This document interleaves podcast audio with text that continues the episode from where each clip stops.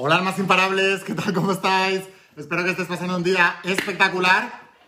Bienvenidos a la sesión, creo que es la número 48 de ronda de preguntas y respuestas de la saga de em, La voz de tu alma, bueno, de todas las sagas en general. Dejadme ver, em, ir compartiendo por favor, mientras me conecto para poder ver eh, vuestros mensajes, porque esta es la ronda de preguntas y respuestas para vosotros. Así que me voy a ir conectando al Facebook desde el ordenador también para poder veros. Y lo que sí que os voy a pedir, por favor, es que compartáis el vídeo para que más almas imparables se enteren. Y mientras tanto, mientras tanto, a ver, dejadme... Vale, vale, estamos en directo, perfecto. A ver, que pueda ver yo aquí en grande vuestras preguntas. Vale. Vale, ya estamos aquí. Entonces, chicos, bueno, lo primero de todo, felicidades por acompañarme en este viaje, en este propósito de crear un mundo de almas imparables. Eh, el otro día leí una frase que me encantó, que era, si no, si no encajas en este mundo, si, ¿cómo era? Si no encajas en este mundo es porque has nacido para crear uno nuevo. Y eso es lo que me pasaba, o sea, no encajaba en el mundo, veía un mundo eh, que no tenía mis valores, en los que cuando era más joven y me quedaba con mi grupo de amigos, se podía hablar de chicas, se podía hablar de salir de fiestas, se podía hablar de, de fútbol, se podía hablar de un montón de cosas, pero cuando te ponías a profundizar un poquito más en los principios que ahora enseño en toda la saga de la voz de tu alma, entonces había como un vacío, ¿no? Te hacían un poco el vacío, te trataban de friki, te trataban de, de persona rara, extraña, y sí, soy extraño porque no, nunca he encajado en este mundo enfermo, y no estamos enfermos por un virus, una bacteria, estamos enfermos mentalmente, porque estamos, eh, el principio básico de todo lo que hacemos es el principio del mentalismo. Así que me propuse realmente crear un mundo de almas imparables y no convencer a nadie, sino ayudar a reforzar a aquellos que son como yo aquellos que tienen unas creencias diferentes con respecto al mundo y ayudarles a entender mucho mejor aquello que el alma ya conoce y que la mente interfiere. Y de ahí nació eh, la saga de la voz de tu alma. Después, eh, aprender a interpretar la Biblia no desde el punto de vista religioso o desde el punto de vista ateo, sino desde el punto de vista, desde mi, mi visión inteligente, que es aprender de la sabiduría ancestral que nos han dejado y que nos ha llegado en nuestra cultura si viviéramos en la India estudiáramos los textos Vedas. Pero como eh, vivimos en España o en Latinoamérica, la mayoría de nosotros o venimos de esa cultura y es una cultura cristiana, vamos a reinterpretar el texto que se nos ha metido en la cabeza durante generaciones, desde mi punto de vista mal interpretado, y si volvemos a reinterpretarlo, entonces podremos cambiar nuestra realidad. Esta semana leí un artículo científico ¿no? que decía que en, enfermos de SIDA se había investigado, científicos, que las creencias religiosas que tuvieran, las creencias espirituales, eh, interferían en el resultado de la enfermedad. Dicho de otra manera, aquellos que estaban enfermos de SIDA y creían en un Dios castigador, el sentimiento de culpa provocaba una serie de factores en su interior que hacía que, eh, los virus en sangre se multiplicasen y acababan muriendo. Aquellos que no tenían esa visión de un Dios castigador, sino un Dios benevolente, em, pues se, curaban o se sanaban o, por lo menos no morían, ¿no? Y esto es muy fuerte, se sabe desde hace mucho tiempo, hay muchos estudios que determinan esto, y sin embargo la sociedad eh, sigue sin darse cuenta que llevamos años atemorizados por una religión que nos decía que había un Dios castigador y que si no, si no hacíamos lo que ellos nos decían, entonces íbamos a ir al infierno estaba creando una religión desde mi punto de vista egoísta, porque tú te portabas bien y no pecabas, no porque no, no por hacer lo correcto, sino por miedo a un castigo. ¿Qué tipo de religión es esa? ¿no? ¿Qué tipo de Dios es ese castigador? Y como el, el principio fundamental de todo esto, porque Dios nos hizo a su imagen y semejanza según la Biblia, es que nosotros somos los creadores de nuestra realidad, si tú haces un pecado y crees en un Dios castigador, cuando, eh, cuando coges una enfermedad, eh, lo que tienes es un sentimiento de culpa brutal y tú te estás creando ese castigo. Eso eh, hay muchas terapias, la bioneuromoción, la biodescodificación, no sé qué, hay millones de, terapias que, ya apuntan a eso y en realidad todas hablan de lo mismo, es el principio del mentalismo, es lo más importante que tenemos, es el, principio fundamental, es la fórmula magistral, es eh, la fórmula sensacional de creación de la realidad, es el principio del mentalismo. Todo es mentalismo, todo, todo, todo, todo. Antiguamente teníamos un dios que, mm, que lo controlaba la religión y hoy tenemos un Dios que lo controla la ciencia, ¿no? Y la ciencia pues, nos está metiendo continuamente en la cabeza eh, imágenes mentales de enfermedades, de virus, de bacterias, de no sé qué y de un montón de cosas, ¿no? La cuestión de todo esto es que ¿cómo salimos de todo esto? Pues aprendiendo a dominar el principio del mentalismo, siendo almas imparables y aprendiendo a, como mínimo, dirigir tu pensamiento hacia aquello que quieres y no hacia lo que no quieres. Y este principio del mentalismo que se explica en el principio de repolaridad, ¿no? de polaridad, que es repolarizar tu mente para que la gente pueda enfocarse solamente en lo que quiere, em, es lo que hará que el mundo empiece a ser cada vez mejor, mejor, mejor, mejor y mejor. Dicho de otra manera, desde el punto de vista de los principios, enfocarse en la enfermedad es crearla. Desde el punto de vista de los principios, la medicina no debería crearse en base a solucionar una enfermedad, sino en base a no atraerla y no crearla. Es decir, potenciar aquello que nos va a hacer que nosotros no nos enfermemos. El sistema inmunológico, tener buenos pensamientos, estar contentos, salir a la naturaleza, que nos dé el sol, hacer deporte, todo lo que han prohibido. Hacer deporte, que te dé el sol, que tener contacto con la naturaleza, los abrazos, amarnos los unos a los otros en lugar de dividirnos, etcétera, etcétera, etcétera. Entonces hay que ser inteligente y hay que salir de todo esto y hay que empezar a crear nuestra realidad persona a persona.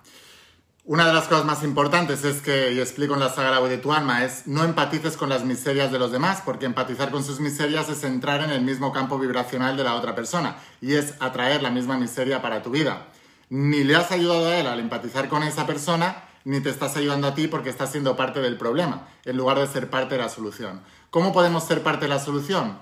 No empatizando con nada, eh, ninguna de la negatividad que hay en el mundo, no, no dejarnos agarrar por el sentimiento de pena y el sentimiento de culpa. Ya sé que en Latinoamérica pena es como vergüenza. En, España pena le llamamos como que nos da lástima. O sea, no dejarte agarrar por la lástima, no dejarte agarrar por el sentimiento de culpa eh, y enfocarte tú en convertirte en un mejor ser humano, en ser eh, mentalmente más fuerte, en aprender a dirigir tus pensamientos y tu mente hacia lo que quieres y no hacia lo que no quieres. Y esa es la manera en que tú vas a dejar un mundo mejor. Para eso estoy aquí, para ayudaros a solucionar todas las dudas que tengáis con respecto al estudio de la saga, de las sagas, de todas las sagas, la saga de tu alma, la saga de Secretos Revelados y la saga de Cómo ser millonario. Y este es vuestro momento, este es vuestro espacio. O sea que los últimos domingos de cada mes em, estoy haciendo esto para vosotros. Ayudadme a compartirlo, darle aquí abajo al botón de compartir para que se compartan todas las redes sociales. Si tienes grupos de almas imparables, compártelo también. Compártelo vía WhatsApp, comparte este directo por todos lados lo hacemos en Facebook porque es la única red social que tiene el botón de compartir abajo. O sea que me permite hacerlo más viral y que todo el mundo se entere de que estamos haciendo esto. Porque lamentablemente la gente prioriza más sus vacaciones, prioriza más la serie de televisión, prioriza más eh, el irse a tomar un cafelito con sus amigos a la terraza que hace buen tiempo, antes que trabajar en su mente. Por eso quiero que me ayudéis a avisarles de que, eh, estoy haciendo la ronda de preguntas y respuestas. Porque muchas personas luego me preguntan por privado, oye, ¿me puedes decir esto? Y les digo, no puedo contestar por aquí porque sois muchos, te espero en la ronda de preguntas y respuestas. Luego, cuando te vuelven a preguntar, le dices, oye, pero estuviste en la ronda de preguntas, ay, no, se me pasó. Pues no tendrías tanto interés en saber lo que me estás preguntando. Entonces, por favor, ayudadme a compartir e ir preparando todas las preguntas.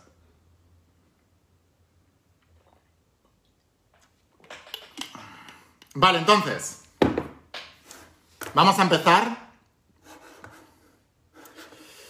Después de esta introducción, por cierto, por cierto, una cosa que tengo que decir mientras vais compartiendo y se va agregando más armas imparables. La semana que viene, esta semana que entra, por fin voy a lanzar por primera vez en la historia y probablemente a lo mejor la última vez en la historia, eh, la mentoría de tu primer bestseller fuera del evento del intensivo Vuélvete Imparable. O sea que aprovechar esta oportunidad, además vas a tener unas condiciones especiales que no han tenido nunca nadie y es una oportunidad única para conectarte con un propósito, para hacer de eso tu profesión y básicamente para dedicarte a lo mismo que yo hago. Es yo siempre digo que tengo la mejor profesión del mundo porque me permite cumplir con las dos necesidades del alma, que son crecer personalmente y compartir y contribuir con los demás. No sé, o sea, es una profesión que me encanta por eso, ¿no? O sea, lo único que tengo que hacer es seguir aprendiendo, aprendiendo, aprendiendo, aprendiendo, aplicando, aplicando, aplicando, aplicando, aplicando y compartiendo, compartiendo, compartiendo. O sea, es espectacular. Así que, bueno, aquí abajo en los comentarios o en la descripción del vídeo te voy a dejar el enlace para que vayas a mi web, a la mentoría de tu primer bestseller y que te apuntes a la lista de espera, porque la semana que viene mandaremos toda la información a toda la gente de la lista de espera. ¿Vale? Así que bueno, venga, vamos a empezar con las preguntas. Preguntarme, a ver, Ivonne León dice, pregunta, si no se debe dejar la herencia a nuestros hijos, ¿a quién se la dejamos? Mira, la herencia me imagino que dices una herencia material, ¿no? Cuando tú hablas de una herencia material en forma de dinero, em, el dinero que tú tienes o el programa que tú tienes utilízalo para mejorar eh, un bien eh, a los demás. O sea, busca alguna causa y dona esa causa para que mejoren, que sea una causa que esté acorde contigo. Porque mm, a tus hijos lo que le tienes que enseñar es a pescar, no a darles peces. Cualquier herencia que le puedas dar a tus hijos material, aunque les hayas educado para mantenerla, simplemente se van a pasar su vida manteniendo aquello que tú les dejaste. Tampoco es vida, la vida es el crecimiento. Más cosas. Eh...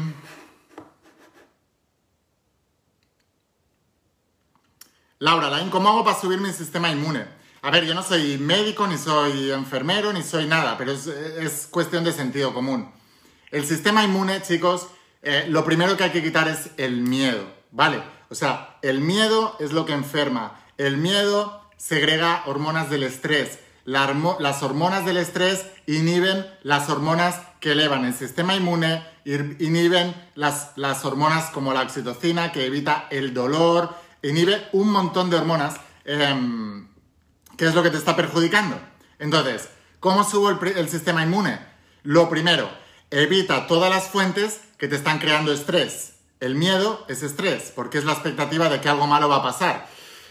¿Cuál es, cuál es em, el elemento más contaminante con respecto al miedo que existe en nuestra sociedad desde los anales de la historia? Los medios de comunicación, los informativos. O sea, hoy en día no hay eh, manera de que tú pongas la televisión y no te salga una persona pinchando a alguien, em, eh, cifras de muertos por abajo y un montón de cosas. Que si yo viera eso todos los días, estaría asustadísimo también.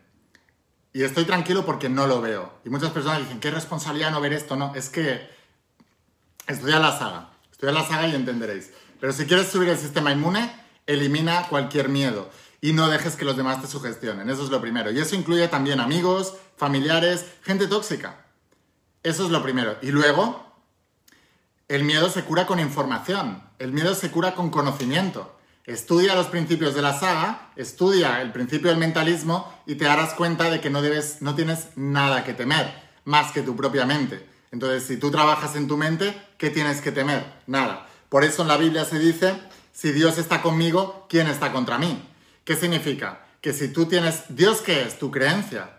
Entonces, si tú tienes una buena creencia con respecto al mundo y con respecto a ti mismo, en la saga de Secretos Revelados os hablo de las cinco imágenes mentales y en, el entrenamiento del propósito de vida, que os digo todos insistentemente, hacer una inversión en el entrenamiento del propósito, no en el libro solo de la saga, sino en el entrenamiento completo. Ahí os hablo de las cinco imágenes mentales y las trabajamos también.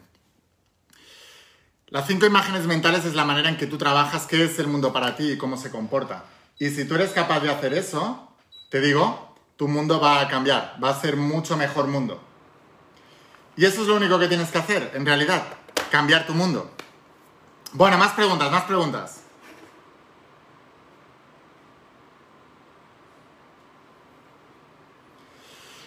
Linet, sí, nuestra mente, lo que yo llamo la mente es el programa de la mente subconsciente, eso es lo que la espiritualidad le llama el ego. Y el ego no hay que matarlo, el ego hay que transformarlo y hay que usarlo a nuestro favor. Si una persona elimina el ego, se queda en tierra de nadie. Entonces es una persona que está sola, no toca de pies en el suelo. Entonces tiene muchos problemas en el plano material, tienen problemas económicos, problemas de relaciones, problemas de salud, tienen problemas de todo tipo porque el ego es necesario. El ego es el programa mental que tú tienes eh, en este plano. Entonces, no se trata de matar el ego, se trata de cambiarlo. Por eso San Pablo decía, somos transformados por la renovación de nuestras mentes.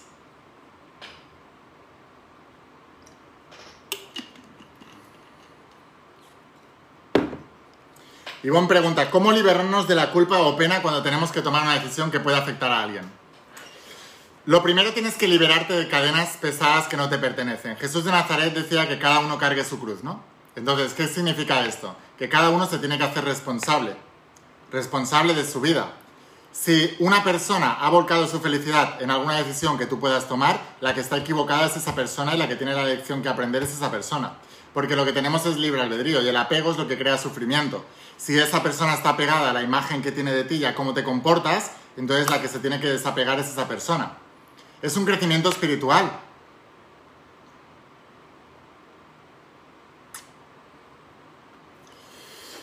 Vale, eh, Carlos, en Cómo traer la salud explicas que aparte de entrenar y todo eso, busqué un médico que me dijo que lo, que lo vamos a... Sí, esto lo he contado muchas veces, o sea, mira, porque vamos a ponernos en contexto. A mí con 12 años, 13 años me diagnosticaron síndrome de fatiga crónica y fibromialgia, ¿no?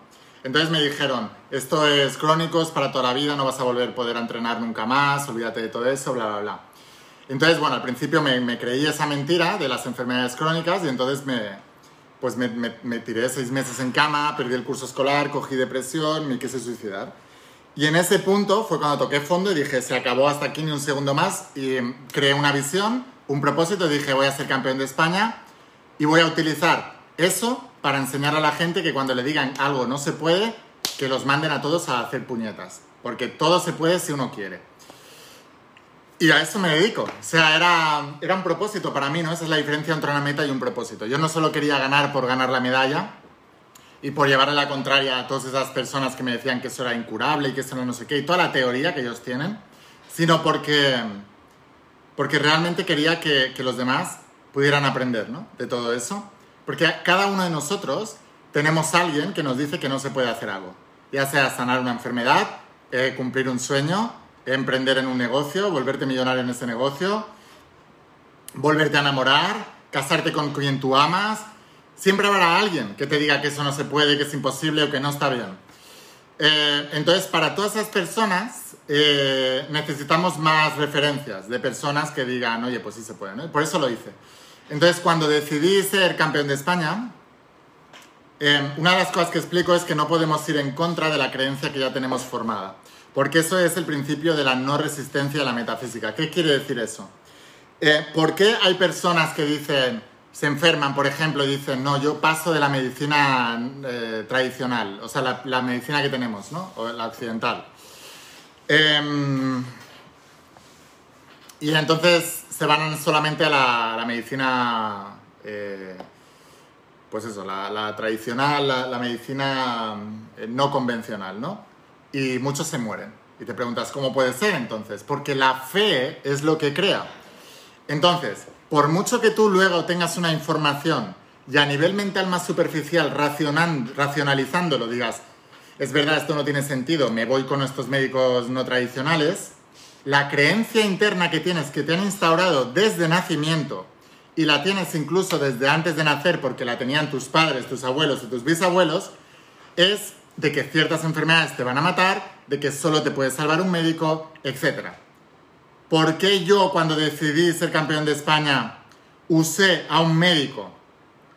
Porque en mi creencia más eh, interna, el médico todavía era una autoridad. Porque nos han educado así. Entonces, la manera inteligente de superar una enfermedad no es pasando de los médicos, sino encontrando al médico que crean tu sanación porque entonces estás actuando a favor de tu creencia.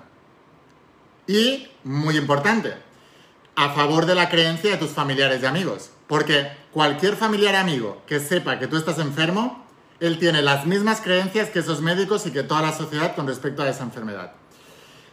Para esas personas, para esas personas, el médico es la autoridad. Entonces, para que esas personas se convenzan de que tú vas a sanar y tú mismo a nivel interno necesitas otra autoridad dentro del campo de la medicina que te diga, tú puedes sanar, lo vamos a hacer así. Independientemente de lo que te diga, si el médico tiene una creencia firme y tú tienes una creencia firme en el médico, tú vas a sanar. Es tan simple como eso. Ese es el principio del mentalismo, esa es la ley de la creencia. Es tan claro como eso. Entonces, por eso Jesús de Nazaret decía que seamos mansos como la paloma y astutos como la serpiente. ¿Por qué?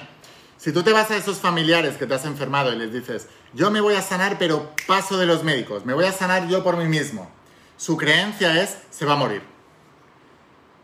Por eso Jesús decía, callaos la boca, sed mansos, no id en contra de la corriente, ir a favor de la corriente, haceros los despistados, ir haciendo, pero tened el control de lo que está pasando. Es eso, Carlos.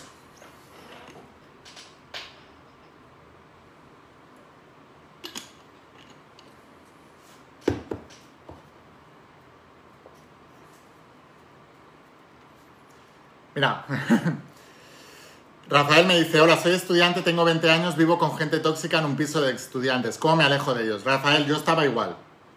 Lo que yo era más mayor que tú ya, pero yo estaba en la universidad, estaba estudiando eh, en una residencia de estudiantes y también eran gente tóxica. O sea, cuando yo hablaba de lo que yo hacía, pues se reían de mí, se burlaban de mí cuando gané 30.000 euros, cuando gané un programa de televisión que salía allí, en esos programas de televisión que veían todos los mediocres, me vieron ganar el premio y entonces todos se interesaron no por los principios, sino en cómo lo había hecho para ganar el premio porque quería ganar el premio. Ese era el nivel superficial en el que ellos estaban. ¿Cómo se sale de ahí? Utilizando el apalancamiento emocional del dolor por seguir permaneciendo allí para prosperar más rápido. Simplemente eso. O sea, eh, el dolor sirve para utilizarlo, no para martirizarte, no para hacerte el víctima, no para jugar al pobrecito de mí, no para, buscar adeptos a tu dolor. El dolor sirve para que, para, para que muevas el culo. El dolor es una llamada de acción.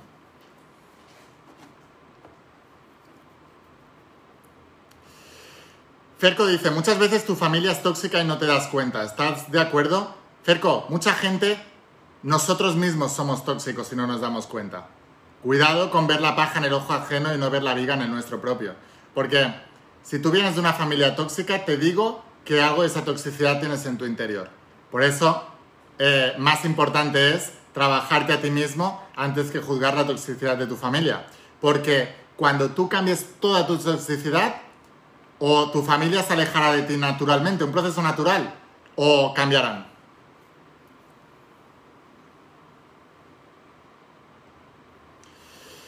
Teresa, ¿recomiendas empezar con la saga Millonario previo al propósito? No, recomiendo empezar antes con el propósito y después intercalarlo con la saga de cómo ser millonario. Porque, ¿de qué te sirve querer ser millonario si no tienes las bases sólidas para poder serlo? Las bases sólidas que son una visión, un propósito y ayudarte en la planificación y en la clarificación de tu vida, de tu mente y de lo que quieres para tu vida.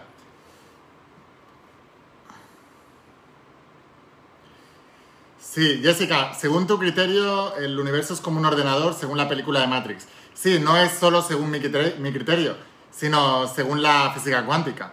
De hecho, la película de Matrix está basado en los experimentos de un físico cuántico.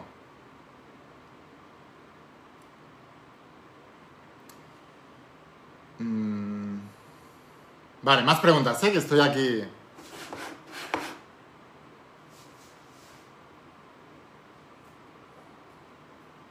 Espera, que va muy rápido. Espera. Voy a adquirir el entrenamiento del propósito. ¿Qué saga tendría que adquirir también? ¿Cómo ser millonario o secretos revelados? Las dos, pero empieza por la que quieras porque las dos te van a ayudar.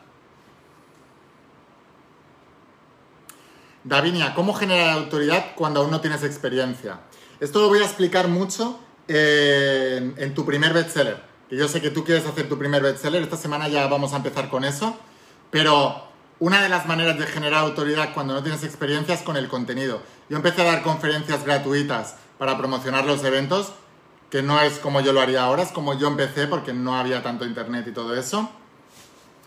Y la autoridad la generaba no con mi edad, no con, no con mi barba blanca, no con mi no sé qué, porque era muy joven.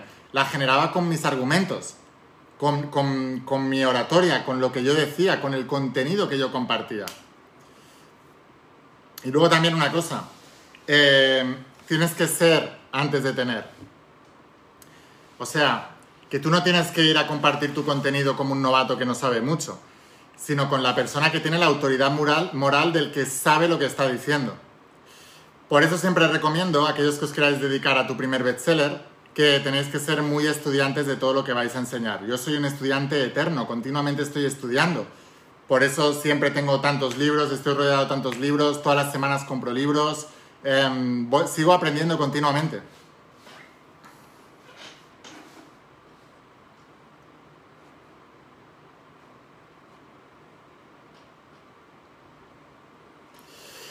Vale, más preguntas, más preguntas. A ver. Em,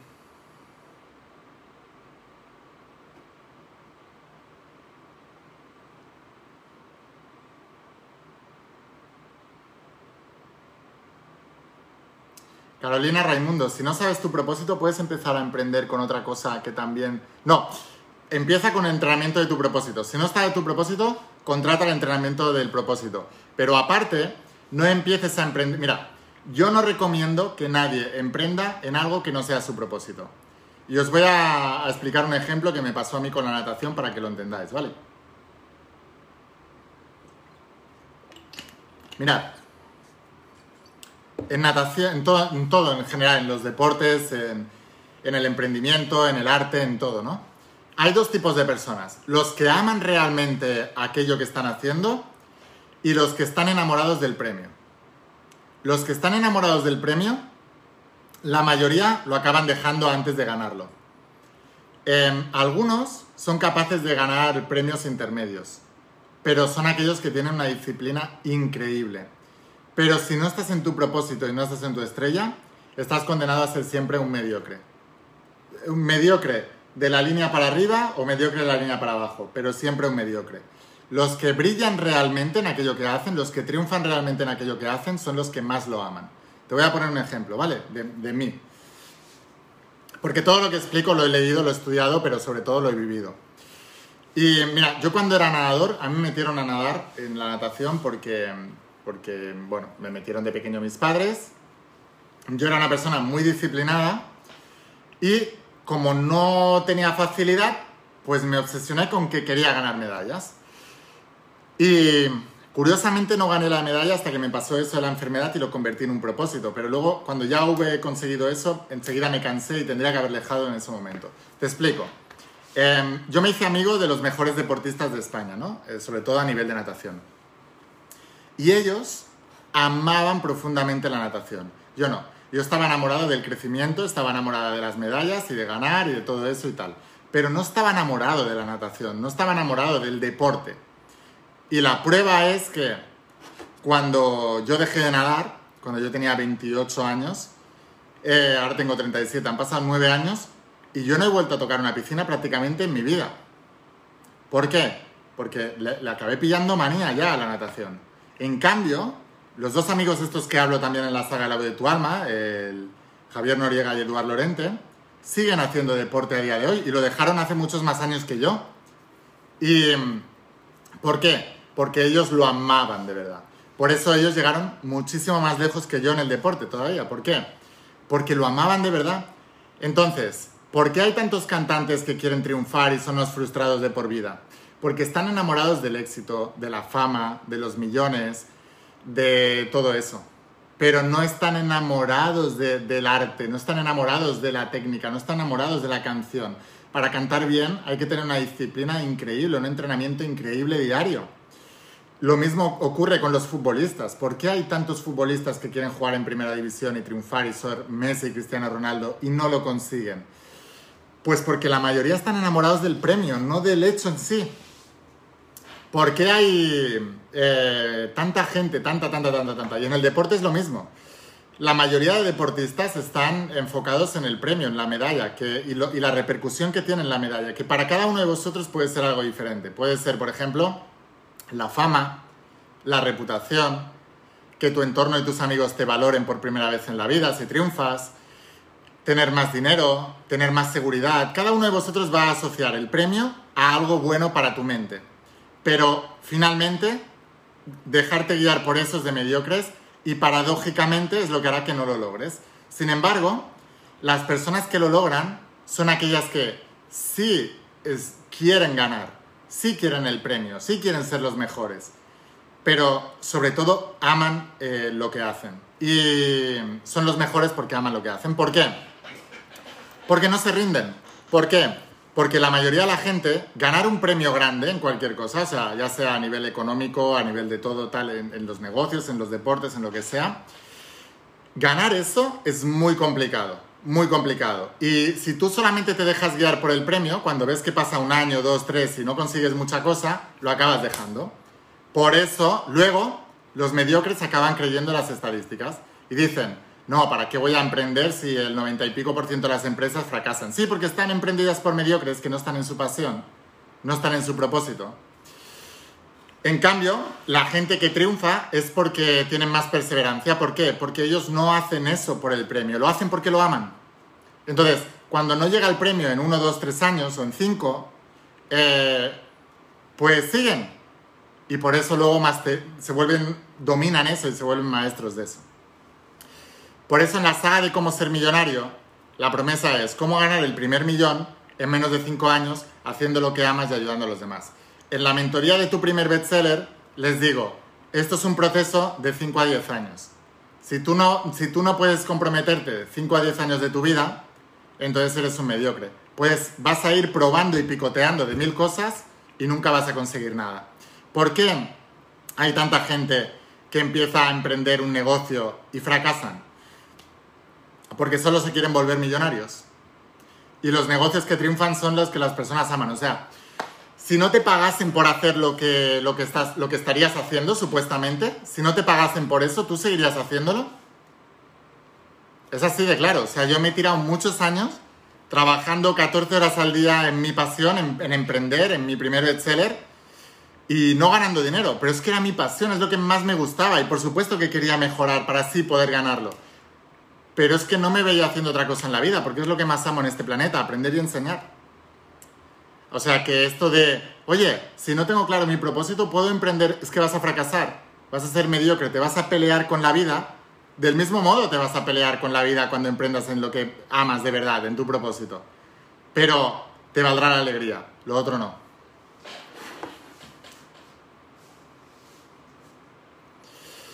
Vale, más preguntas, chicos, más preguntas.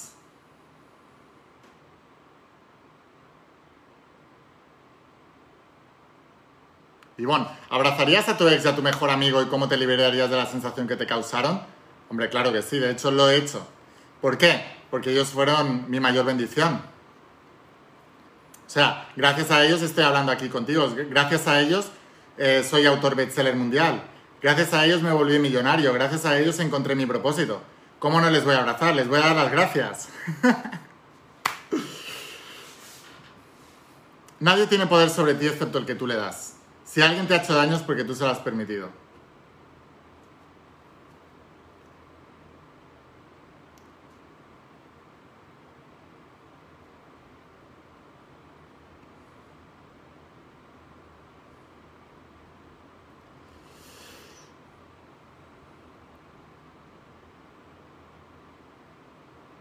Espera, que estoy buscando, estoy buscando preguntas. Es que cuando, como yo estoy contestando las preguntas, me seguís preguntando, pues esto va tirando para abajo y no lo veo.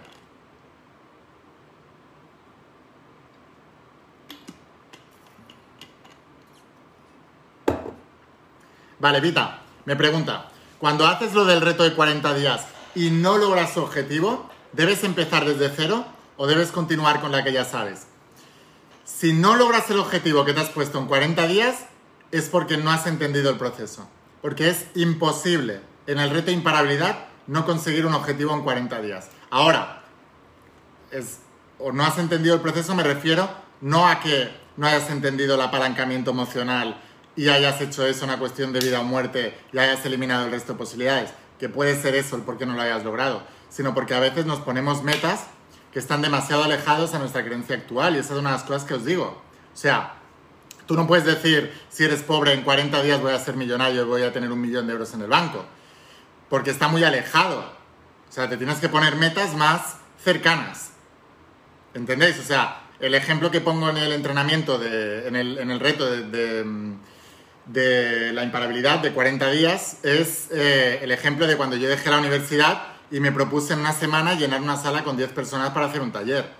Si yo me llego a plantear en una semana llenar un evento con 1.400 personas que vienen de 45 o 50 países del mundo, como hago ahora, pues el responsable soy yo de no cumplir el reto, porque no me estoy diciendo la verdad. Entonces, una de las cosas es ser un realista optimista, que os lo explico también en el reto.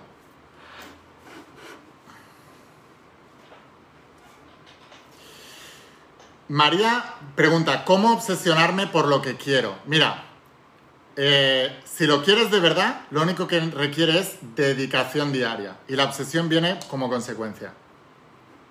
Ahora, si estás forzando algo que no quieres, entonces tendrás obsesión mala y tendrás que forzarla. Vale, eh, la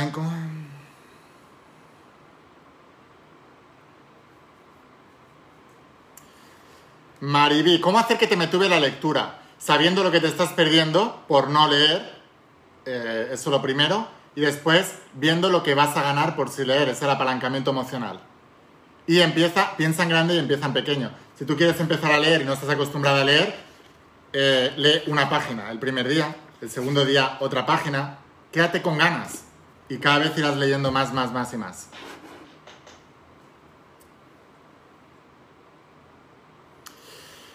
Vale, Cibeles, ¿cuándo empezaréis a llamar a los que estamos esperando para el primer bestseller? No os vamos a llamar. Tenéis que tener agregada a Tere en el teléfono, porque si no, si estáis en lista de espera, no os va a llegar la notificación. Y os vamos a enviar una notificación al WhatsApp, ¿vale? De que, oye, ya tenéis disponibles, pondremos la página web y ahí lo podréis contratar.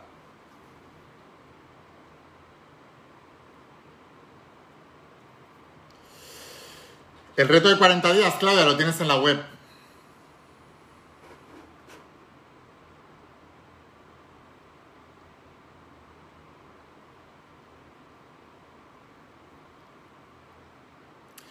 Valeriu, ¿cómo emprender en el mundo de la psicología con tu primer bestseller? El problema de la psicología es el mismo que el problema de los coaches, de los terapeutas, que aprendéis muy bien la metodología, pero no sabéis emprender en esa metodología. O sea, eh, lo que yo enseño lo podría enseñar desde la titulitis de una universidad o desde haberme leído dos, dos mil libros como hago yo. Pero lo que voy a enseñar es irrelevante, irrelevante en el sentido de para triunfar o no. Lo importante es aprender el sistema. Eso es lo que enseño en tu primer bestseller. Entonces, si eres psicóloga eh, y quieres emprender, te espero en tu primer bestseller.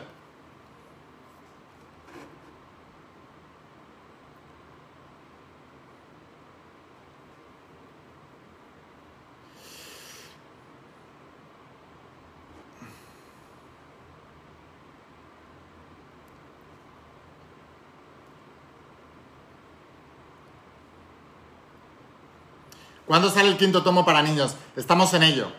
Prontito. Ya estamos con Sanación del Alma para niños y Fe para niños.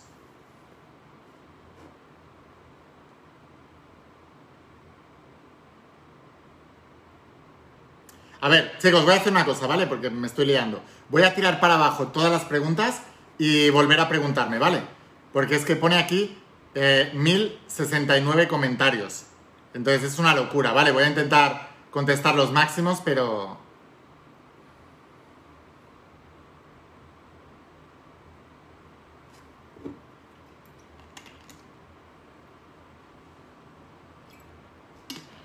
Ahora, ¿cómo poder encontrar mi propósito? Tengo un entrenamiento entero para eso. ¿Dónde comprar los libros? Cerco, en mi página web. En mi página web enviamos a todas partes del mundo.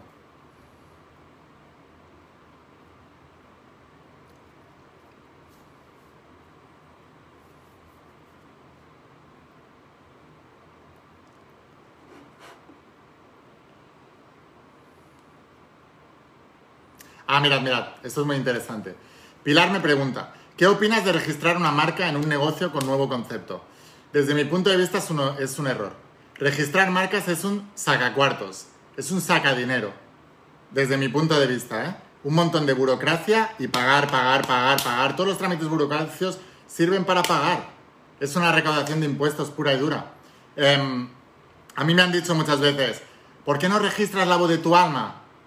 Porque la voz de tu alma es una marca mundial y yo la hago una marca mundial. Y si alguien quiere poner a su libro la voz de tu alma, peor para él, porque la voz de tu alma ya está asociada a mi persona y ya hay un libro que es un bestseller mundial. Entonces, cuando vas a sacar una marca, eh, mira, esto es muy interesante. La gente cree que lo que triunfa es una idea. Y lo que triunfa es la acción masiva e imparable sobre una idea, siempre y cuando la idea sea buena. Pero por eso mucha gente dice, tengo una idea de negocio espectacular y lo llevan con un secretismo, todo súper bien registrado, tal, tal, y luego no, no logran nada en la vida, porque no se enteran que las ideas no valen para nada. Lo que vale es la persona que va a implementar esa idea. Eso es lo más importante. Entonces, es como, pues ahora, por ejemplo, con lo del bestseller, ¿no? Los escritores que dicen, no, es que tengo un libro que va a ser un bestseller mundial. Y me escriben personas diciendo, tengo un libro que es lo mejor, estoy buscando una editorial, ¿me lo editas? Y yo pensando, no, porque el que voy a hacer grandes libros soy yo promocionándolo, no tú escribiendo. O sea, las ideas no valen para nada, no, no, no vale la pena que... Y luego, desde el punto de vista metafísico, si tú vas a, a registrar algo para evitar que, alguien te lo quite, es que lo estás llamando, de alguna manera. Pero tenéis que aprender a confiar más en vosotros mismos. Tú tienes una idea genial, déjate de registrarlo e implementala y sé el número uno en la implementación de esa idea. Y ya te digo yo que cuando la idea haya triunfado lo suficiente y tú hayas asociado tu persona a esa marca, o sea, una marca personal asociada a un producto, aunque te lo copien, tú siempre eres el número uno. Es muy importante eso.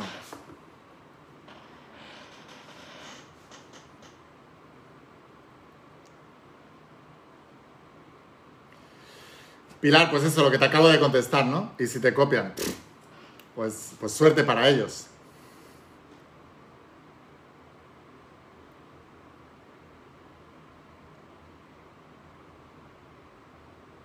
Valerio me pregunta si, si he estudiado a Freud. A Freud he, he, leído mucho, de muchos psicólogos. Lo que la diferencia es que a mí nadie me ha obligado, por eso, porque yo quería estudiar psicología en la universidad, pero vi a compañeros míos que estaban en la universidad estudiando psicología y vi que estaban obligados a estudiar a ciertos psicólogos con los que yo no... Pues Freud al final que es una marca personal que la historia ha ensalzado y se le ha dado una importancia espectacular, pero Freud puede ser un genio o un loco dependiendo de quién lo lea y tú puedes estar de acuerdo o no con las ideas de Freud. Yo no estoy nada de acuerdo, ni me gusta la mentalidad. O sea, a mí me gustan las cosas más claras, me gusta más la luz, no la oscuridad. Eh, pero hay gente que le gusta eso. Es el principio del mentalismo, o sea, si tú crees que un psicólogo es tu Dios, eh, un psicólogo de estos que estudiamos, ¿no? Tipo Freud, pues entonces todo lo que diga Freud va, a ser palabra de Dios. Por eso yo creo más en el principio del mentalismo, que es discernir lo que yo creo. No porque lo diga un psicólogo que la historia ha ensalzado, eso ya es palabra del Señor. Pues para mí no. Y sin embargo, sí que para, aplicar todos los principios y para entender bien el principio del mentalismo, he estudiado a muchos psicólogos y a muchos filósofos, a muchísimos. Pero soy más de filósofos que de psicólogos a la hora de estudiarlos.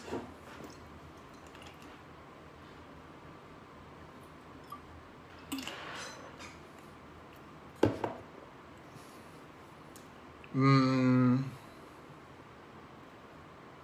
¿Qué opinas de la monetización de los grupos? ¿Cobran para ingresar? Pues que no, en los grupos de almas imparables no se puede cobrar para ingresar. Y si alguien nos está cobrando para ingresar en un grupo de almas imparables, no es la filosofía de los grupos de almas imparables. Si alguien quiere cobrar por sus conocimientos o por lo que sea, que se apunte en tu primer bestseller y le ayudo a, a montar su empresa de formación como la tengo yo pero los grupos Almas Imparables son gratuitos y son creados entre Almas Imparables para estudiar.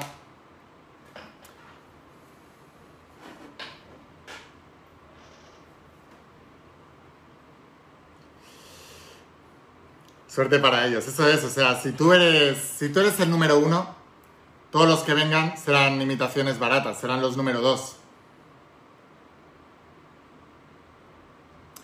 Gladys, ¿cómo tuve la certeza de que era mi propósito? Bueno, es que por eso os digo que estudiéis el entrenamiento del propósito, porque ahí una de las cosas que os digo es que uno tiene que elegir. O sea, nos gustan muchas cosas, pero al final tienes que elegir una y luego dedicarte a esa y esa cosa, tú te enamoras de ella y luego ella se enamora de ti, en este orden.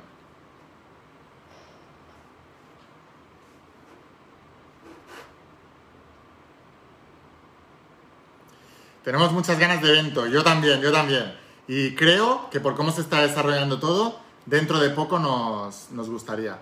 Karina, la, mi postura del COVID y la vacuna, si me seguís la sabéis de sobras. De sobras. Pero hay que ser mansos como la paloma y astutos como la serpiente.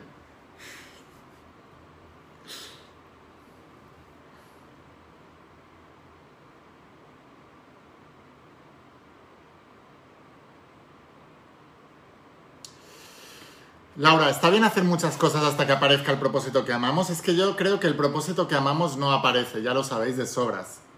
Lo que pasa es que os lo habéis estado negando o lo habéis perdido de vista, pero el propósito lo tenéis desde nacimiento, todos.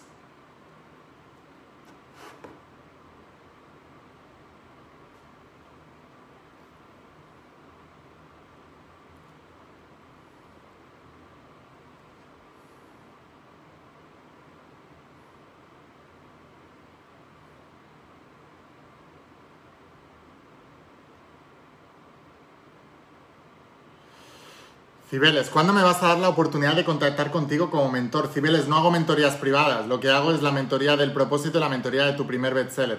Solo en tu primer bestseller, os lo explicaré esta semana, ¿vale? Que voy a lanzar la mentoría, pero en tu primer bestseller, en la segunda parte que se llama Alianza Cuántica, podéis entrenaros directamente conmigo en directo, en Zoom, un domingo de cada mes, y luego tenemos un grupo de Telegram privado donde interactuamos con todos los bestsellers y todo.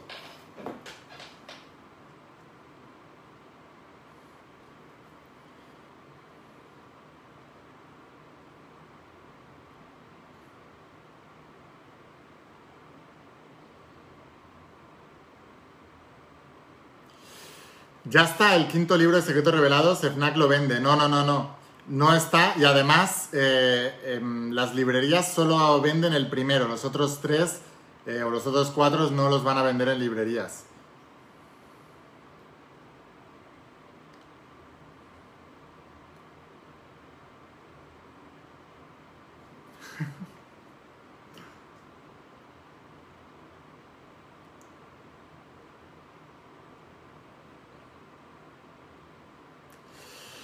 Lana, Lain, si uno tiene dudas sobre si quiere a su pareja, ¿cómo aclararse? Mira, es que desafíos hay en los negocios, en las parejas, en todos lados, ¿no? Lo que tú tienes que mirar es qué expectativas tenéis como pareja. Porque si no, hay, si no se coinciden los... La Pero tú eres estudiante de la saga. En cómo atrae el amor lo explico. Em, tenéis que tener los mismos valores.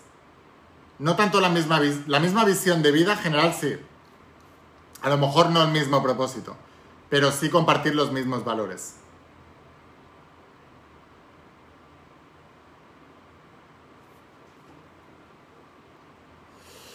Eh, yo también espero el libro, vale, ah, a ver cuándo y cómo darme cuenta de si es el propósito correcto. Vale, es que chicos, a ver, todas las preguntas con respecto al propósito están más que trabajadas en el entrenamiento del propósito. O sea, os digo, hay, mirad, el entrenamiento del propósito tiene a día de hoy,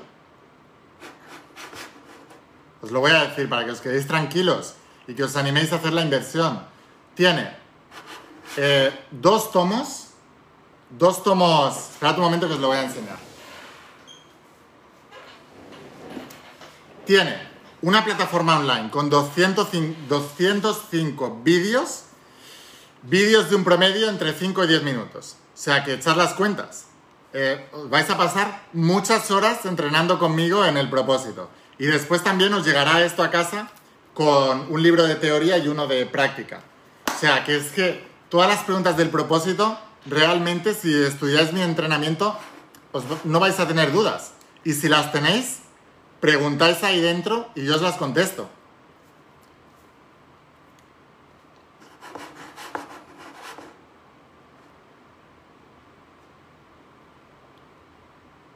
No, la saga de La voz de tu alma en portugués, en portugués solo está el primer libro, me preguntáis. Eh, la, voz de tu alma está traducido a varios idiomas. Em, por ejemplo, Lana, que antes me ha preguntado lo de la pareja, lo tradujo a... No me acuerdo ahora el idioma.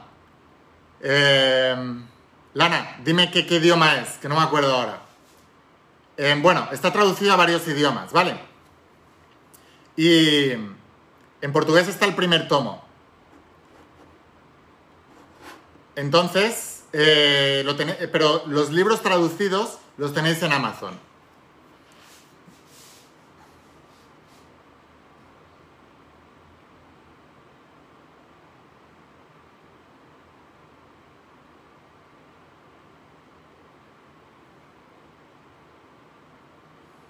Sí. Nelida me pregunta, Nelida Jara, Jara, eh, ¿recomiendas algún momento del día para leer los libros? Sí, eh, los tres momentos del día donde los informativos te programan, que por eso lo hacen en esos momentos. Uno es por la mañana, después de comer al mediodía y por la noche antes de irte a dormir. ¿Por qué? Porque es cuando tu mente todavía está, tiene un predominio de ondas alfa. Y sabemos que en ese predominio de ondas alfa el subconsciente es más sugestionable. O sea que cuando tú lees las sagas, estás cambiando tu manera de pensar al, leer esa información. Y cuando lo haces con la mente en predominio alfa, lo que estás es sugestionando tu subconsciente mejor. Ah, en ucraniano eso, ¿no? Eh, lana en ucraniano.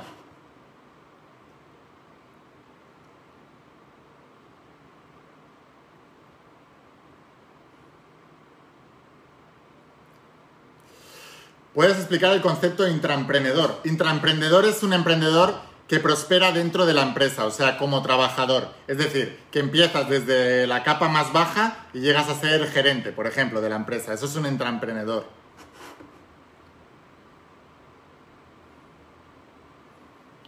No sé, Gema, cuándo saldrán los siguientes libros de El alma y secretos.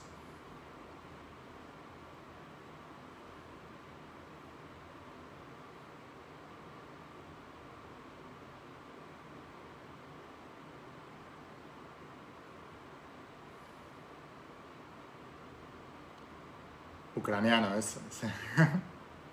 Vale, a ver, voy a tirar para abajo, ¿vale? A ver si tenéis... Porque es que ya os digo que me lío con todas las preguntas. Johanna, ¿cómo aprender más rápido?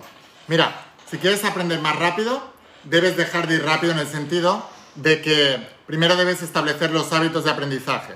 Una de las cosas que explico en, la- en el entrenamiento del bestseller, que ahora voy a lanzar, es que creéis un espacio sagrado para el, para el estudio.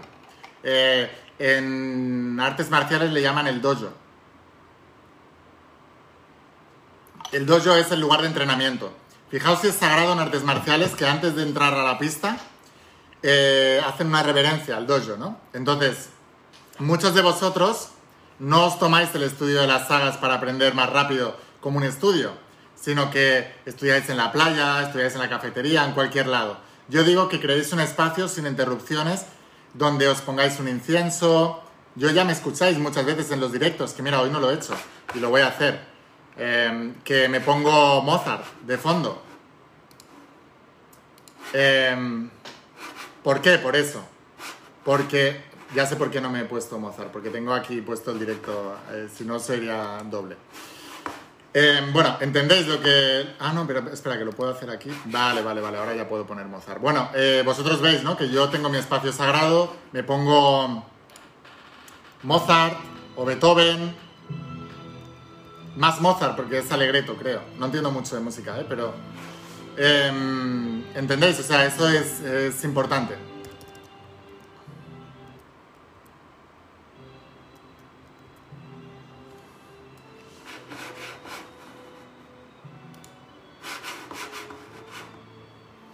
¿Qué opinas del mindfulness? Meditación eh, con marketing detrás. Un buen nombre, un buen marketing alrededor, meditación normal. Simplemente eso. Es como, ¿qué opino del yoga X o el yoga al otro, el tal? El yoga es uno, te lo dicen los yogis, el yoga es uno. Los occidentales lo dividieron y y le pusieron nombres para venderlo mejor. Que está bien, ¿eh? Porque ni la meditación ni el yoga hubieran llegado al mundo occidental si no le hubieran hecho una buena campaña de marketing detrás, desde luego. Entonces, ya sabéis que yo estoy muy a favor de eso. Ahora, ¿qué opino de la meditación? Del mindfulness, meditación, meditación trascendental, todos los nombres que le quieran poner. Es como el principio del mentalismo, ¿no? Que le llaman la ley de atracción, la ley de la asunción, el secreto, eh, miles de nombres, ¿no? Eh, vibración, lo que sea. Pero es lo mismo, ¿no? Es el principio del mentalismo. ¿Qué, opino? Pues perfecto, que, pues que hay que hacerlo.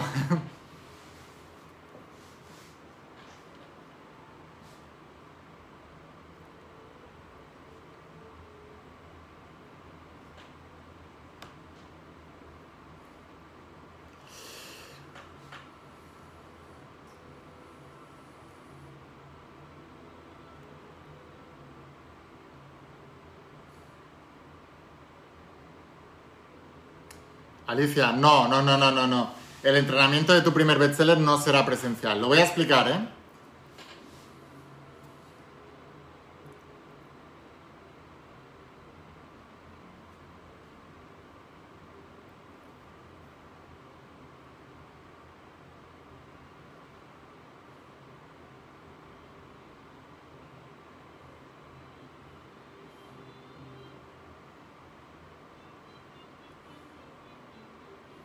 No, Sandra, yo, a ver, tu primer millón es un libro de la saga de cómo ser millonario, ¿vale? Pero yo antes que la saga de cómo ser millonario, haría el entrenamiento del propósito, porque es lo que he explicado antes. El eh, todos los principios de la saga de cómo ser millonario son para llevar un propósito a ganar el primer millón, que también es una manera de medir el impacto que estás teniendo en el mundo con tu propósito. Pero antes debes aprender unas bases. El propósito no solamente es descubrir cuál es tu propósito en la vida, es un entrenamiento para aprender a establecer metas, aprender a planificar, aprender a trabajar la mentalidad. Es muy completo. Si alguno eh, habéis hecho ya el entrenamiento del propósito, los que estáis aquí, que seguro que sí, eh, poned un comentario de lo que se está pareciendo y todo, porque realmente, o sea, es que tengo un feedback espectacular de entrenamiento del propósito. Os voy a decir una cosa. El entrenamiento del propósito es el mejor entrenamiento relacionado eh, con el tema del propósito que hay en el mundo entero. ¿Por qué lo sé? Porque soy un consumidor de contenido el, que más y invierto en los mejores del mundo. Y nadie ha hecho un entrenamiento relacionado con el propósito, metas, objetivos, planes como el mío. Nadie. Es el mejor que hay en el mercado. Por eso tiene el precio que tiene. Y es barato, ¿eh?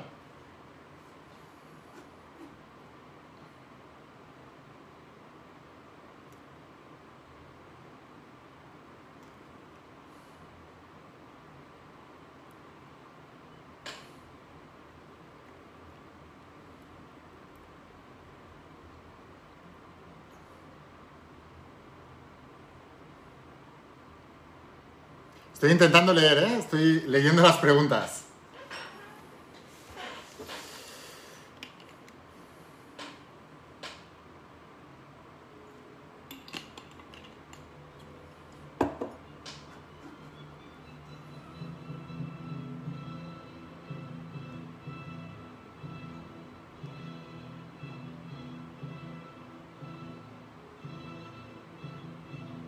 Vale, esto es interesante. Querido mentor, me pregunta Sandra Martín, en tu libro Cómo atraer el dinero dices que dejemos de lado un tiempo el, estudio de metafísica.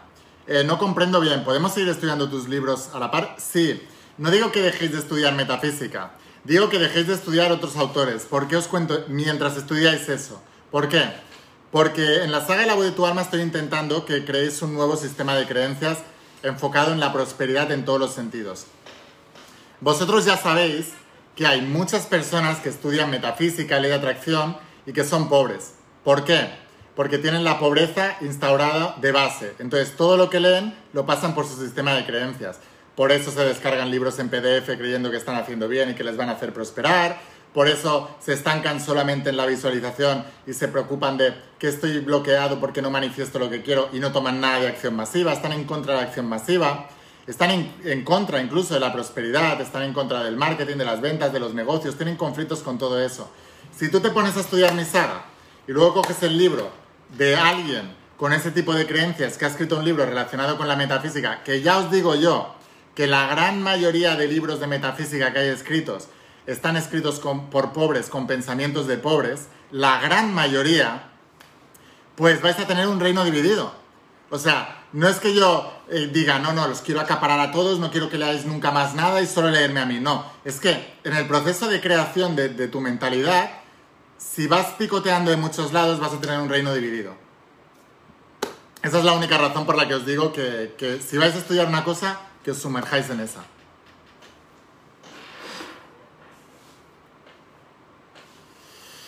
¿Ves? Por ejemplo, Dora, Dora Livia os habla del entrenamiento del propósito.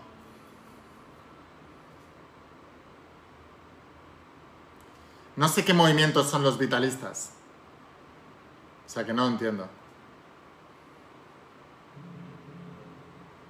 Sonia también dice que es brutal, que es la mejor inversión.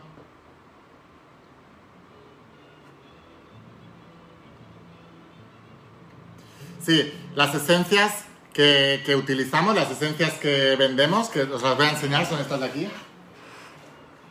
Son Dicen, son veganas, sí. No, no utilizan eh, productos animales. ¿Vale? O sea, que son veganas 100%. Que ya nos lo habíais preguntado, creo. Mi madre me dijo que alguien lo había preguntado.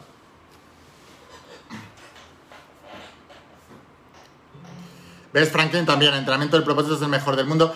Os, os lo digo realmente, igual que tu primer bestseller. Os digo, el primer bestseller es un entrenamiento que es caro para una mente que no sabe que tú pagas por el valor que, que vas a obtener. Pero os digo que tal como lo he preparado ahora, eh, o sea, es, es, lo mejor que hay en el mundo de esto. O sea, os lo digo sinceramente.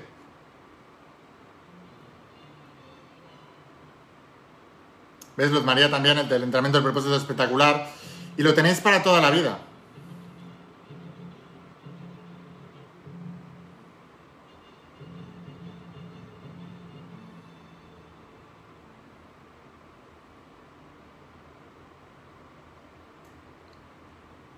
Vale, bueno chicos, es que hay muchas preguntas y ya me estoy volviendo loco aquí porque no baja muy rápido y no, no.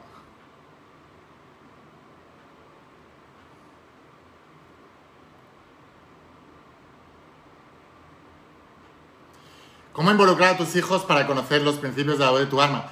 De Jesús de Nazaret decía, lo que el padre hace, el hijo lo imita. Por eso escribimos la saga de la voz de tu alma para niños, porque los niños veían a los padres leer las sagas que los padres estaban mejor, más contentos, más unidos, y los niños tenían curiosidad, y por eso creamos la saga para niños también.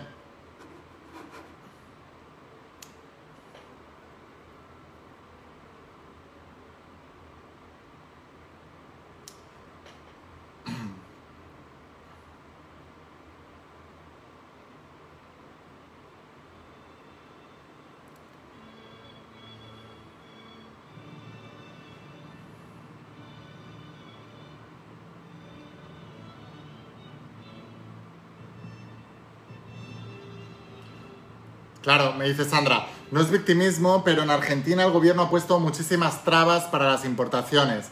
Hay trabas, pero el imparable consigue que los libros lleguen a Argentina. El que no, no, claro, se paran las trabas. O sea, eh, eh, Sandra, sí es victimismo decir peros y, añadir esa frase. Porque te digo que si eres imparable, si no encuentras la manera, la creas y si no te la inventas. Es el primer principio. De hecho, estamos vendiendo muchas sagas y entrenamientos a Argentina. Porque una de las cosas que tiene el argentino es que cuanto más le aprieta su gobierno, más se espabila, se vuelve gente más fuerte, se vuelve gente más preparada. Hacen cosas que un español le ponen las mismas trabas y se hunde. Pero vosotros, os, queráis que no, os estáis fortaleciendo mentalmente.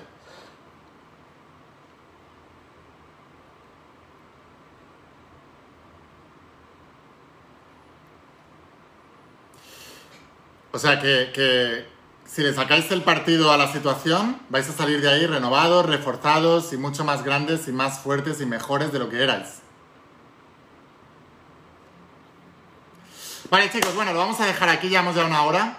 Eh, más de una hora. He intentado contestar lo máximo, pero es que de verdad hay casi 2.000 comentarios. Es muy complicado contestarlo todo, pero espero haberos inspirado. Y ahora lo más importante, ¿vale? Deciros, recordad que esta semana, por fin, voy a lanzar la mentoría más importante, eh, que es la de tu primer bestseller, donde os enseño la profesión que yo tengo para que todos la podáis hacer si queréis. Os voy a enseñar todo lo que yo hago, cómo lo he hecho, cómo se hace, todo desde eh, crear el libro, hacer el libro, eh, el marketing, las ventas, todo lo que hay que hacer hoy en día. De hecho, de otra manera, si admiras a gente como Tony Robbins, Robert Kiyosaki, eh, T. Harbecker, Luis Hay, Juan Dyer, Deepak Chopra o Pablo Coelho o a mí mismo, que sepáis que eso es una industria, que sepáis que eso es una profesión y que sepáis que podéis hacer de eso vuestro propósito de vida y que sepáis que no os lo enseñan en ningún lado cómo hacer eso. Tuve que aprenderlo yo,